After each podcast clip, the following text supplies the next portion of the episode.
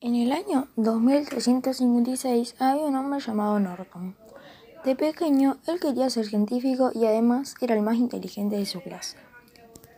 Con el paso del tiempo, creció y conoció una bella chica llamada Anne.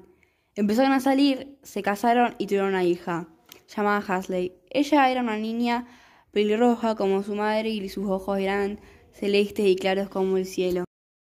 Día Anne estaba viajando por trabajo a una nueva ciudad y desafortunadamente chocó y quedó en coma.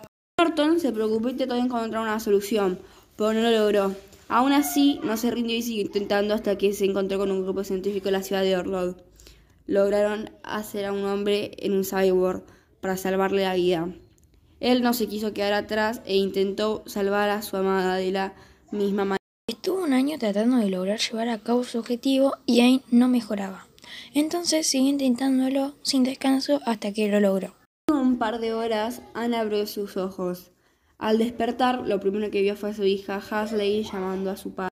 Norton, al recibir el llamado de su hija, fue corriendo hacia ella. A Anne no le gustaba la idea de ser un cyborg, pero se sintió aliviada al saber que estaba con Anne se hizo conocida por ser un cyborg.